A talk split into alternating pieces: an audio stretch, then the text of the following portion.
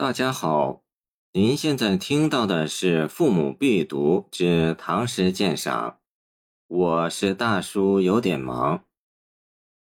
老至居人下，春归在客先，为长青名句，是从隋薛道衡“人归落雁后，丝发在花前”画出，见人日思归。在前人单纯的思乡之情中。渗入仕宦身世之感，扩大了容量，增强了情感的厚度。两句句内前后递进转折，成为加一倍写法。封神与北齐颜之推，风云落石后，岁月渡人前接近，见神仙，情致更为凄然。两句有感而发，自然浑成，成为甘苦之言。使笔韵意纯属原身，字凝句练，自是长青高处。所谓五言长城，虽自矜持而其实不虚。老至俱成独潸然，春归俱成心碎切，如扇面对，分成善二，脉络细致，情意深沉。诗人有感年华老至，反遭贬而居人下。新年已始，天下共春，而由滞留严南天畔，改观无望，故有时不我待，春归我先之感。快垒塞胸，不能自已，故连续以四句伤情语发之：“岭原同旦暮，江柳共风烟”二句，写天畔荒山水乡，节序风光。原题积淀着哀伤的诗歌意象。原名三声泪沾裳的古谣，见北魏郦道元《水经注》江水，引发怨苦，以此熟饮凄厉之声渡入诗中，和北方呜咽龙水同是感伤的生态意象，莫不令人怀悲而思归。南朝梁元帝寒夜猿声切，游子泪沾裳，见折杨柳。南朝范云。寒枝凝共采，双元行独文。见宋沈纪时夜别，都是前人显例。刘长卿的势力活动主要在南方，其诗中原声时时可闻。梦寐猿啼吟，万里猿啼断，猿啼万里客。而这里犹在种之同旦暮，早晚日夜时时在耳。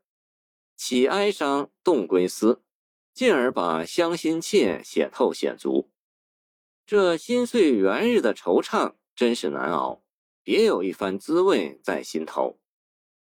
远望江流暗柳，似乎没有给诗人带来生机和新意，相反，风烟一空，蒙蒙笼罩，倒给诗人心头蒙上了一层厚厚的愁雾，黯然神伤，抑郁极了。就不由得低首自问：“已似长沙妇，从今又几年？”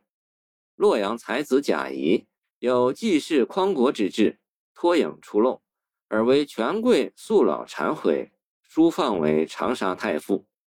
诗人这次遭贬，也是以功蒙过，样样哀怨，时有流露。地远明君弃，天高酷吏欺。见出贬南巴至鄱阳，题李家右江亭，故引贾谊为同调，而有同是天涯沦落人的李四之感。不过长清虽贬，而惜禁用之心未退，有未却心常在，随君意向秦的明显招式。见送王员外归巢，也有以匹马寓意的游恋长城外。青青寒草青的深情寄托，而自武全门担心至此难返，不免生出从今又几年的忧虑。读此，似可想见诗人眼镜遥望长安，归心不已，步履迟迟的徘徊背影，似可听见深深的长吁短叹。诗人此前任常州卫时，曾设海盐令职。有海盐官舍早春，与此诗主旨相近。小邑沧州吏，新年白首翁。一观如远客，万事即飘蓬。柳色孤城里，莺声细雨中。机心早已乱，何事更春风？所写只是淡淡的乡愁而已。而此番不仅是小邑，却还是天畔被贬的长沙赋，所以乡心更切，老泪潸然了。